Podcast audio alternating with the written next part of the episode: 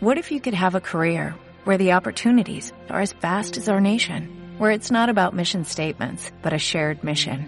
At U.S. Customs and Border Protection, we go beyond to protect more than borders, from ship to shore, air to ground, cities to local communities. CBP agents and officers are keeping people safe. Join U.S. Customs and Border Protection and go beyond for something far greater than yourself. Learn more at cbp.gov/careers.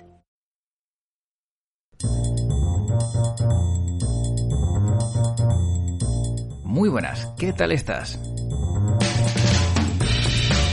Soy José Luis Martín y te doy la bienvenida a un nuevo capítulo de World Media Podcast. En esta ocasión eh, vamos a tener la oportunidad de conocer en profundidad cómo es el mundo de la danza, el mundo del ballet, y lo vamos a hacer con una mujer que lleva toda su vida dedicada a este mundo.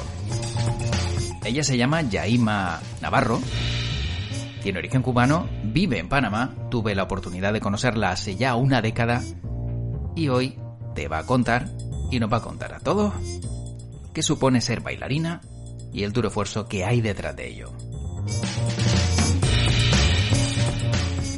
Y justo vamos a conocer un poco más cómo es la vida de una bailarina en otro país y además también una mujer muy activa en las redes sociales. Ella es Yaima Navarro Naranjo. Yaima, ¿qué tal? ¿Cómo estás? Hola, ¿cómo estás? Pues mira, encantado de saludarte porque claro, también tenemos un desfase horario, España, Panamá, cierto es que hemos llegado a un acuerdo para que esto se pueda eh, grabar este podcast, ¿no? A una hora intermedia donde estemos los dos bien, pero eso no, no impide que podamos hablar y, y, recordar viejos tiempos también, todo se ha dicho porque nos conocemos hace ya 10 años. Sí, sí, sí, sí, increíble. 10 hmm. años han pasado ya. 10 años, pero bueno, estamos igual de, de espléndidos, ¿verdad? Totalmente. Te diría que mejores. Más jóvenes. Más, jóvenes, Y más expertos. Bueno, eh, eh, tú naciste en La Habana eh, y, acabaste en Panamá. ¿Cómo, cómo una mujer de, de Cuba termina en, en, un, en un país como Panamá? Bueno, voy a intentar hacer la historia un poco resumida. yo empecé mi carrera de, de ballet a temprana edad, a los seis años. Mi mamá me llevó a la escuela a audicionar en Cuba, por el sistema que hay político eh, y social, las, todo lo que son las escuelas de arte, el deporte, es, es, prácticamente lo paga el gobierno, ¿no? Por lo que se someten los niños que son talentosos, o sea, que tienen el talento para practicar tanto sea el ballet, música, pintura o algún deporte, son seleccionados, o sea, se someten a audiciones para entonces quedar en la escuela de, en la que sea que, entres. Entonces, bueno, prácticamente esa fue mi historia. Yo fui, audicioné, de 300 niñas que audicionaron, solamente entran 30 en el año donde eh, que me tocó a mí. Y bueno, yo quedé seleccionada. Y ahí empezó mi carrera, que prácticamente es como una carrera que empieza desde, desde niña porque eso era lo, o sea, lo único que, que hacía desde la mañana, iba a mi escuela donde dábamos, bueno, matemática, español, etcétera, y de ahí íbamos a la escuela de ballet y ya terminaba en la noche y ahí para casita. Eh, son, primero son cinco años, después son tres años de, de nivel medio, eh, o sea, en total la carrera de, de ballet para graduarte son ocho años, entonces ahí te hacen una prueba para decidir si entras a la compañía del Ballet Nacional o a cualquier otra compañía de danza en Cuba, que hay muchas. Está el Ballet de la Televisión, en este caso que fue en la que entré yo, está el folclórico, el contemporáneo, eh, varios, ¿no? Y bueno, ahí empezó mi, mi carrera en sí a los 17 años, bueno, entré a los 16 años, a los 17 viajé la primera vez a Panamá en el año 97. Y bueno, tenía que decidir en, o entraba a la universidad a estudiar la misma, o sea, otras carreras eh, que tengan que ver con el arte o, o, cualquier otra, que en este caso a mí me gustaba mucho la veterinaria porque amo los animales.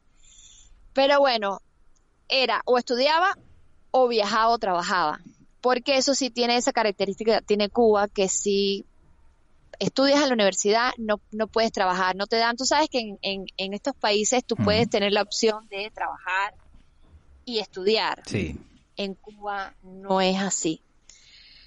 Y bueno, yo decidí viajar, empezar a trabajar porque necesitaba ganar dinero y, y bueno, mi primer viaje fue a Panamá, conocí este país en el año 97 y después seguí viajando muchísimo a otros países, a Suecia, Finlandia, España, Canarias, conocí Canarias, eh, México, Ecuador. Y en el 2003 me sale otro viaje a Alemania también, que fue regresando a Alemania. Eh, enseguida me mandaron acá a Panamá nuevamente. Eh, conocí al padre de mis hijos. Ajá.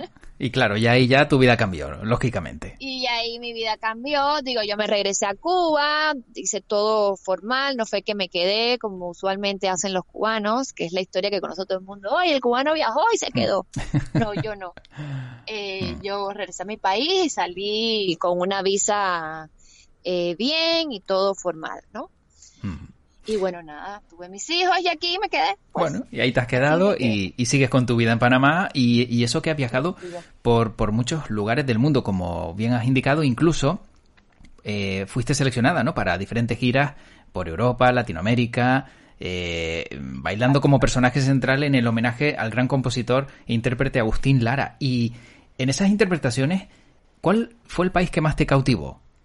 El país que más me cautivó bueno, mira, te voy a decir, hubo dos países así que me cautivaron. El primero, Panamá, la verdad, cuando lo conocí. No sé si el país en sí fue lo que me cautivó o, de la manera en que la pasé. O sea, todas las cosas. Tú sabes que a veces cuando tú, tú la pasas bien en un lugar, eh, ese lugar te fascina, ¿no? Y mi otro país que, que, que, lo amé cuando lo conocí eh, fue España y puntualmente Canarias, que fue donde realmente estuve, donde trabajé en las Islas Gran Canaria. Eh, ese lugar a mí me cautivó, no, no te puedo explicar. Mm. Pero, eh, al punto que casi me quedo viviendo en Canarias. Claro, ten en cuenta. faltó fue nada. Claro, pero es que eh, en Canarias eh, tenemos muchos familiares que emigraron en su día a Cuba. Y hay una relación muy estrecha entre Cuba, Venezuela. claro. Pues fíjate, entonces, claro, normal que te gustara y te cautivara, ¿no? Totalmente. Y, y, era muy gracioso porque yo decía, oye, esta gente se parecen a nosotros los cubanos. Y ellos me decían, ustedes los cubanos se parecen a nosotros. Yo, bueno.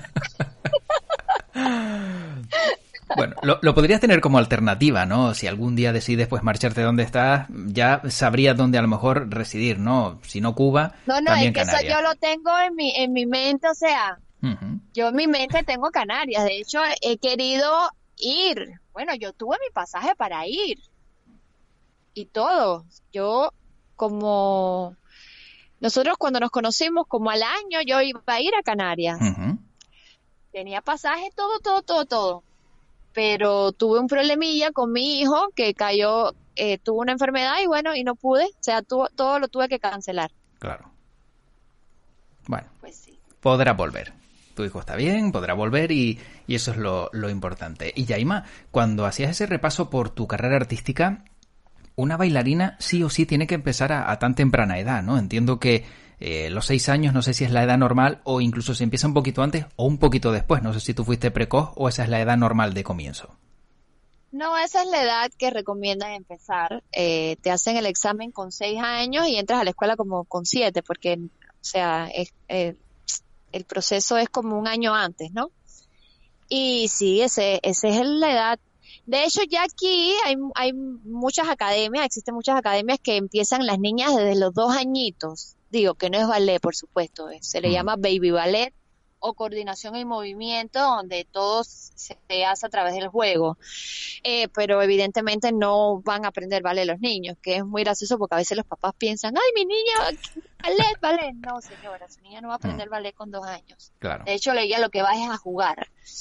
Eh, pero ya de, de, una forma seria, o sea, ya hablando formalmente y profesionalmente, eh, suponiendo que no sea una escuela esta privada, sino, eh, por ejemplo, Cuba o Rusia, la Unión Soviética, que, que sí hacen audiciones formales para que para crear bailarinas profesionales. Eh, esa es la edad, 6, 7 años. Empezará, digo, si la niña tiene condiciones de antes, desde los 5 años y 4 años, divino, se le va preparando. Pero lo que no se le puede es, eh, con tan poquita edad, o sea, 4 años, someterle a un entrenamiento eh, fuerte, porque apenas ella, eh, sus huesitos están eh, formándose bien, fortaleciéndose, entonces eso sería como, como agobiar mucho a un niño tan pequeño. Claro. Ojo, lo hacen, lo hacen, pero a mí personalmente no me gusta. No es recomendable, ¿no? Siento, que no es bueno, exacto. Mm, y en ese tránsito de, tantos años de, de ballet, eh, el cuerpo, ¿cómo lo mantienes? ¿Cómo, cómo mantienes la, eh, digamos, disposición física para, para eh, seguir bailando y encima haciéndolo a alto nivel? Porque entiendo que son horas y horas y horas de, ensayo casi diario, ¿no? Así mismo es. es. Esto es una carrera bastante, muy, bastante no, muy, muy sacrificada. Eh, que se requiere de mucha disciplina, responsabilidad y constancia. Eh, paralelo a eso va tu alimentación, porque son demasiadas horas de práctica. Para eso que la me da gracias a la gente, ay, qué linda la bailarina, qué divina se ve. O sea, detrás de eso tan bello que se ve, que la gente disfruta, hay mucho sufrimiento, mucho dolor, mucho llanto, muchos pies con sangre. Eh, y la verdad, yo siempre he dicho que las mujeres o los hombres, pero las mujeres mucho porque son las que usamos las zapatillas de punta, los hombres no usan zapatillas de punta, eh, que decidimos por esta carrera, eh, somos prácticamente masoquistas. o sea, aprendemos mm. a amar el dolor. Porque, ¿cuánto se puede durar con esas zapatillas puestas y, y haciendo algún tipo de, ejercicio artístico. La zapatilla. E, el dolor empieza desde el minuto que te la pones. Sí, los primeros años de aprender a pararte en punta de ballet es horrible. Yo, yo no me quiero acordar de eso. Yo, yo casi, casi digo, no, yo no voy a ser bailarina de ballet porque los dolores eran horribles, las uñas se te entierran, empiezan las ampollas, te sangran los pies, o sea, es un dolor insoportable. Claro, como todo proceso, eso pasa y ya después te hace, o sea, yo ahora mismo me pongo mis puntas y puedo estar cuatro horas con mis puntas, posiblemente se me entierre la uña o me salga una ampollita, pero ya es algo como que yo sé soportar y controlar y además que tengo ya los músculos, o sea, mis piernas están preparadas para eso. Entonces, es como que ya lo tengo fortalecido. Entonces ya no es tan doloroso o tan hostil como cuando lo empiezas al principio. Y tienes que además someterte a una preparación física de fortalecimiento de tobillos, porque si no es imposible pararte en punta. Porque independientemente del dolor que pasas con las ampollas que te salen, también se te puede, por ejemplo, fracturar un tobillo si no lo tienes totalmente fortalecido. O sea, que tienes Esa que tener... es la otra parte que las personas no saben. Claro, tienes que tener una, una constitución física trabajada, ¿no? Y preparada para, para lograr ponerte de punta, ponerte con, ese calzado y poder eh, hacer los ejercicios necesarios para que la obra quede tal cual se, se desea. Claro, por supuesto. Eso tiene un proceso... Qué dolor. Fuerte de muchas, muchas horas de, o sea, imagínate, la, eh, en la práctica, cuando, cuando tú estás en la compañía, la primera hora son dos horas de clase de ballet, barra y centro y salto, dos horas. Luego descansas un poquito, te pones las puntas y se hace como una media hora de clases de punta y después vienen los ensayos de la función que, que tengan en ese momento, el, el ballet que se vaya a presentar. Entonces, es prácticamente un día entero bailando, ejercitando tu cuerpo. O sea. Sí, o sea, las dos horas y, media previa. Claro, y luego ya lo que, como dices tú, el ensayo de la obra en sí. Así es. Pero eh, tú, en, en, 2013, si no me equivoco, fundaste tu propia academia, se llama Ballerina Arte Estudio. ¿Y cómo enseñas a esos futuros bailarines y bailarinas eh, este mundo mm, después de haber pasado por él y sabiendo que esa parte en concreto pues duele? Bueno, eh, a ver, siempre van a haber muchas niñas, o sea, eh, yo cuando fundé mi academia les doy diferentes tipos de disciplinas, no solamente ballet. Ahora, eso sí, el ballet yo lo inculco, lo explico, les digo a los padres y a las niñas que es la base de cualquier baile, de cualquier danza que hagas, así sea urbano, deben dar ballet. El ballet es la base, es lo, es lo que te limpia los movimientos, es lo que te hace ser como más, más ágil, más preparado, eh, mejor bailarín en, en, cualquier género que hagas. Y hay muchos bailarines que no lo entienden, pero bueno, yo siempre lo explico y lo digo, ¿no? Porque ese es mi deber. Eh, hay muchas niñas chiquititas que les encanta el ballet y se quedan haciendo su ballet a pesar de todo este sufrimiento. Hay otras que empiezan el ballet y cuando se dan cuenta de todo el sufrimiento, pues sencillamente le dicen, mamá, no quiero más ballet. Y se quedan haciendo otras cosas, o jazz, o urbano, lo que sea. Yo sí, eh, en mi academia, yo prácticamente que las, no las obligo, pero sí les hago entender como que, miren, está bien, si quieren, no hagan punta, eh, si no quieren pasar por ese proceso, pero sí la clase de ballet, de hecho, intento ni cobrársela, o sea, trato de no cobrárselas, como que, ¿saben qué? Yo quiero que la tomen, no me la paguen, tómenla porque es necesario, o sea, necesito que sepan ballet para su, eh, su postura física, eh, para todo, es que es importantísimo. Es la base. Es la base. Entonces yo con amor, con paciencia, eh, les explico, les digo, las intento convencer a las que se ponen como que no, no quiero ballet, porque hay muchas que sí, que no quieren ballet, porque te voy a decir algo, el ballet al principio, cuando en los dos primeros años es la cosa más tediosa que hay en la vida. O sea, es horrible, es súper aburrido porque es muy repetitivo. Es mucho de estar mucho tiempo en una misma pose, mirando al frente sin moverte, eh, todo tu cuerpo así más o menos como si estuvieras castigada. O sea, ese es el aprendizaje de los dos primeros años de ballet. Entonces, claro, es aburrido y las niñas como que, ay no, y, lo y todos los días lo mismo, porque además la clase, el ballet hay que hacerlo todos los días, eso es otra cosa. No es que dos veces a la semana y ya haces ballet, no. El ballet, como el deporte, como el que quiere realmente eh, lograr en un deporte ser bueno, tienes que hacer todos los días, tienes que eh, practicar. Entonces el ballet es lo mismo.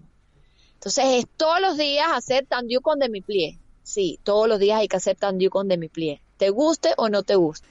Entonces, bueno, procesar eso y entenderlo a veces cuesta, cuesta a las niñas. Sí, más en esa edad a lo mejor donde lo que quieres es disfrutar, divertirte y hacer cosas diferentes, ¿no? No esa continuidad. Exactamente. Mm. A veces yo me frustro un poquito porque, claro, acá en este país que no es como en Cuba, acá como es todo privado, eh, te encuentras niñas que van, los papás la ponen nada más que como para que aprendan algo, para que se diviertan o para que, tú sabes, que hagan algo y no lo toman como algo serio. Entonces, yo eh, igual lo respeto y les doy la clase y todo, pero a mí como profesional es complicado, ¿no? Porque no puedes eh, hacerle las mismas exigencias ni, ni nada, porque realmente ellos no van a ser bailarinas, ellos lo que van es a disfrutar. Y no les va que, que te esmeres y te esfuerces para explicar la corrección, no sé qué, es como el tiempo tirado, ¿no? Pero como son varias niñas en una misma clase, están las que sí están interesadas, entonces a la final me tengo que enfocar en todas por igual. Bueno, la que no le interesa mucho, igual le exijo, igual eh, tiene que hacer la clase, pero ya sé que me tengo que enfocar quizás en la otra que sí está más interesada y entonces corregirla más a ella y decirle más las cosas. O sea, y así como ir tanteando el, terreno. Y si tuvieras que elegir, antes te preguntaba, eh, pues cuál era para ti el lugar idílico eh, o un lugar también para vivir, ¿no? Aparte de donde te encuentras, pero si tuvieras que elegir entre una forma de bailar, un género de, de la danza, ¿con cuál te quedas? Porque sé que has competido también en, campeonatos de salsa, eh, se te ve bailar todos los estilos prácticamente en redes sociales. ¿Cuál es para ti el preferido? Qué pregunta tan interesante. Bueno, yo me gradué de ballet clásico, me encanta el ballet, es la base, pero realmente mi pasión no es el ballet clásico y esto te va a sonar como que, ¿cómo? No puede ser. O sea, yo siempre fui muy más de, de bailes modernos, de bailes movidos. Y si te digo cuál, cuál género de, de baile me encanta, me fascina, lo amo, el afro. Ah, sí. Pero danzas tribales, ¿son danzas tribales o es algún tipo de género eh, menos conocido? Afro es un tipo de género que, que ahora se ha puesto muy, muy, muy de moda. Eh, o sea, viene, por supuesto, es que muchos bailes vienen de totalmente de allá de África. Eh, va ligado con el danzal también. esto es urbano, o sea, esto es más la parte urbana. Mm. Y es un género que es bellísimo. y está ahora muy de moda y a mí me fascina que no tienes idea, me encanta. Ahora, eh, yo que no sé si te mencioné, como domino el ballet y me encanta, como tú muy bien dices, bailo muchos estilos de baile porque me gusta, me fascina bailar salsa, merengue, todo. Y no sé, por alguna bendición del universo, eh, lo, los hago y me, y, me, y me quedan más o menos bien. Te quedan bien. Te quedan bien. Eh, he querido, estoy desarrollando un proyecto que es fusionar ballet con estos estilos de baile. Y mm. los, no sé si has visto algún video mío eh, donde bailo salsa, reggaetón. Sí, sí, me los, he, visto, me los he visto casi todos. Sí, sí, eres, eres muy activa en redes ah. sociales y los he visto casi todos, vamos. Bueno, y eso, y sabes que eso se lo debo a, a TikTok. Claro. A TikTok. Claro. Porque me puse a experimentar, entonces yo lo veía y yo, ah, bueno, ¿qué tal si hago esto, pero en punta? Y ahí, ahí, y lo, lo comencé a hacer y empecé a tener una aceptación que yo me quedé, o sea, en shock, porque tú sabes esas cosas que uno hace por diversión y, pero no lo haces esperando nada y de repente cuando ves la, la respuesta del público, como que, wow, la gente le impacta esto, le encanta. Y seguí, seguí hasta que dije, ¿sabes qué? ¿Por qué no? Yo puedo desarrollar esto y hacerle un estilo de baile y empecé a investigar y resulta que en San Francisco, en los Estados Unidos, hay una compañía que se llama Hiplet que es una, es una compañía fundada por un coreógrafo y bailarín negro, que lo hizo precisamente por el racismo que existe en el ballet clásico con los negros, que no, no, por lo general tú sabes que siempre en el ballet todos son blancas, y fundó esta compañía y fusiona precisamente esa idea que, que siempre tuve, eh, el ballet con bailes urbanos, sea cual sea. Y tienes que ver las cosas que hacen bellísimas. Es un espectáculo. Ahora, eso sí, les costó muchísimo llegar a donde llegaron. O sea, les costó varios años. Porque mucha gente no estaba, o sea, no lo asimilaba. No asimilaba el hecho de que fusionaran ballet, o sea, bailar salsa en punta o eso tú sabes, la gente que son un poco radicales, como que... Sí, porque no entendían, no, entendían la mezcla, el hecho de cambiar una cosa por otra o, mezclarla. Es lo que pasa siempre, ¿no? Cuando haces algo diferente, te señalan y te miran mal, hasta que al final acaba gustando y es cuando ya consigues el, el beneficio, ¿no? De tanto esfuerzo. Totalmente. Entonces, bueno, me estoy enfocando en eso. De hecho, voy ahora al Congreso en Costa Rica, donde voy a llevar, voy a bailar eh, Salsa en Punta. Elegí una canción cubana muy reconocida de Alberto Bárbaras y Susón. Y está bellísima la coreografía. Yo estoy emocionada, estoy súper nerviosa. es, algo nuevo que, allá no lo han visto. Y bueno, por ahí después el video. Va a salir muy bien, ya verás. Y bueno, y te veremos en, redes sociales, Yaima, porque ahí, eh, como bien decía antes, eres muy activa, ¿no? Estás eh, muy presente, sobre todo en, en TikTok y, en Instagram. Y yo no sé si le empleas muchísimo tiempo eh, a esto o, el beneficio es tantos seguidores y, que vaya creciendo el número de, de leads, ¿no? De seguidores y, de, y de interacciones con esos que te siguen. Sí, es que prácticamente es una herramienta de trabajo, ¿no? Porque ahí es donde tú vendes, o sea, mi producto, básicamente, bueno, soy yo como imagen y mi, mis clases, mi academia, eh, las cosas que se hacen. Y, y, es eso, es prácticamente trabajar en base a mi negocio, o sea, no mi negocio, porque es que realmente ese no es mi negocio, ese es como mi, es mi pasión, ese es mi bebé, mi, mm. mi todo, ¿no? Eh, y el, las redes, el Instagram y el TikTok, que empezó en un principio como algo para jóvenes y algo de bobería, de divertirse y se ha convertido ya actualmente, TikTok es una herramienta de trabajo para cualquier tipo de personas que, que, que tengan diferentes, no solamente de ballet, de, otra, de muchísimas otras cosas, que he visto cosas muy interesantes en TikTok. Y bueno, eso es lo que me ayuda a, seguir adelante y, seguir mostrando y dejando ese legado, porque por así decirlo, si este, este proyecto que estoy desarrollando a la final lo logro y, y, mi, mi, mi, ilusión es poder yo formar niñas y que cuando yo esté viejita, ver a todo el mundo bailando un pointé. Qué bien. O sea, por todo Centroamérica y Latinoamérica las mm. niñas, ay, esto, o sea, eso para mí es como mi, mayor satisfacción. Qué alegría. Pero ojo, ahora mismo es como una ilusión, es como un, es algo que estoy ahí tratando que, que nazca. Cuando uno hace las cosas con pasión, Yaima, al final el resultado que obtiene es el del esfuerzo y el de, de, que salgan las cosas bien. Si se hacen las cosas a medias nunca se consigue nada. Y en tu caso, como dijiste antes, no es tu trabajo, es tu pasión, eso eh, al final es lo que te lleva, ¿no? Que, sale todo redondo y, el beneficio es, es, cada vez mayor, ¿no? Cuando ves que al final funciona lo que tenías planteado en tu cabecita. Así es, así es. Bueno, oye, eh, por cierto, no me has dicho, ¿dónde tienes más seguidores? ¿En, ¿En Instagram o en TikTok? En TikTok. Tengo más seguidores en TikTok. Y el Instagram me han subido mucho los seguidores gracias a ti. Y en lo que ahorita dijiste algo como que si me robaba mucho tiempo, Sí, en su momento, cuando no tenía muchas cosas que hacer, que estaba en la casa, sí, era el tiempo me la pasaba en eso. Ya no tengo ese tiempo. De hecho, he mermado un poco con los TikTok porque yo yo soy muy perfeccionista y precisamente me robaba mucho tiempo es por eso, porque si no quedaba como yo quería, a veces yo me pasaba hasta cuatro horas para hacer un TikTok. Uf y si te cuento es comiquísimo, mi perro me agarraba miedo, porque si no me salía bien, gritaba como me ponía histérica. Eso es otra cosa que tenemos los, artistas, los bailarines, que en ocasiones nos ponemos histéricos. Claro. Pero reconozco.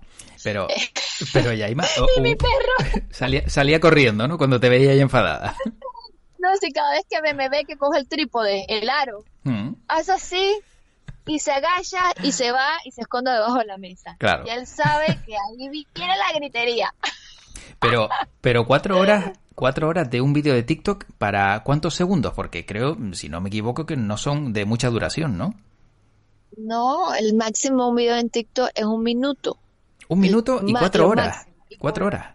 Y por lo eh, bueno, porque si era, por ejemplo, algo de urbano, yo no manejo, me encanta el urbano, ya te digo, me encanta el afro, me encanta el danza, lo amo, pero como no es mi disciplina que yo lo manejé desde niña, yo lo que soy es ballet clásico, me cuesta mucho dominar ese tipo de género. Lo logro, pero me cuesta más que un bailarín que lo practique todos los días.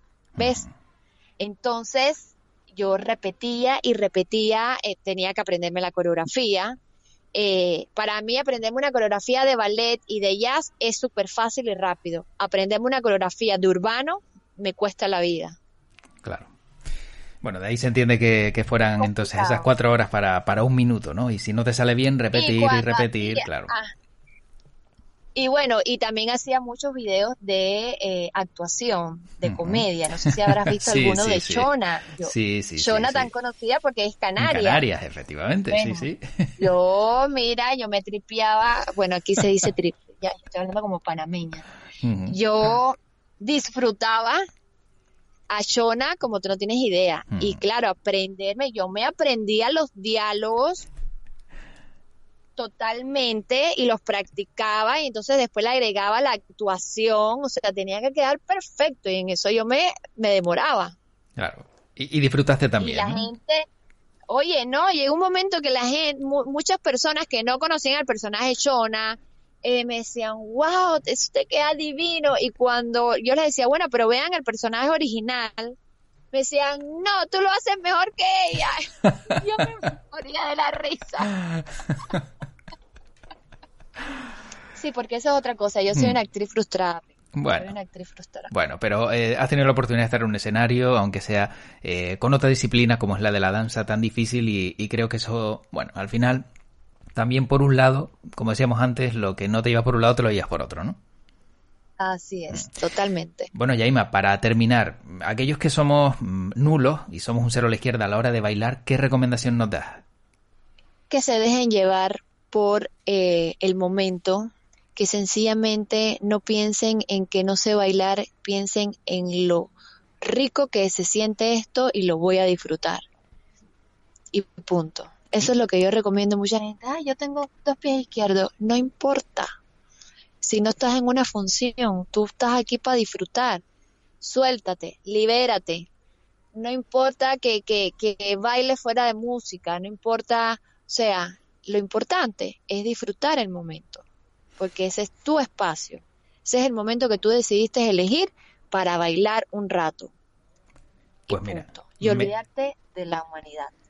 Me quedo con, sí, con esa, con, con, esa recomendación porque al final la vergüenza puede, ¿no? y como dices tú, pues olvidarte de la humanidad y, y, disfrutar del momento y bailar y sentir la música, que creo que es lo que tú haces y todos los que se dedican a esto lo hacen así, ¿no? Sentir la música y sacarlo al exterior. Exactamente. Pues Yaima, Yaima Navarro Naranjo, gracias por este ratito, ha sido la verdad que muy entretenido, me lo he pasado genial, seguro que la persona que está escuchando este podcast también eh, ha sacado algo, algo positivo de todo lo que nos has contado. Y oye, eh, deseando verte otra vez por Canarias y si no, pues en algún salto que, que, me dé yo a Panamá también, eh, bueno, puede que la vida dé alguna vuelta, ¿no? Y, nunca se sabe lo que pueda ocurrir, pues oye, seguramente nos volveremos a encontrar, ¿no? Son esos caminos que parece que, que, que, aunque, bueno, vayan separados, siempre tienen un punto de unión. Así es, así es. Yo muy feliz, la verdad, de, poder haber pasado este ratito contigo y bueno, qué más que, que decirte gracias. Pues gracias a ti, disfruta de la música, del baile y un fuerte abrazo, Yaima. Igual, mi amor. Besos.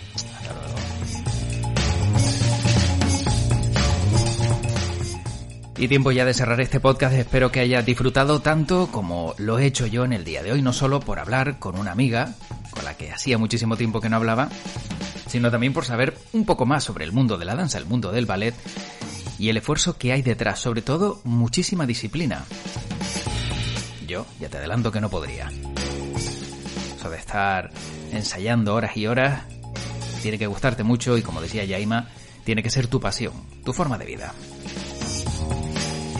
Tan solo me queda como siempre recomendarte que puedes encontrarnos en nuestra web en www.worldmedia.es. Ahí encuentras todos los capítulos que he creado para ti en esta forma de expresarme a través del podcast. Y como siempre te deseo lo mejor, además de desearte que tu podcast te acompañe.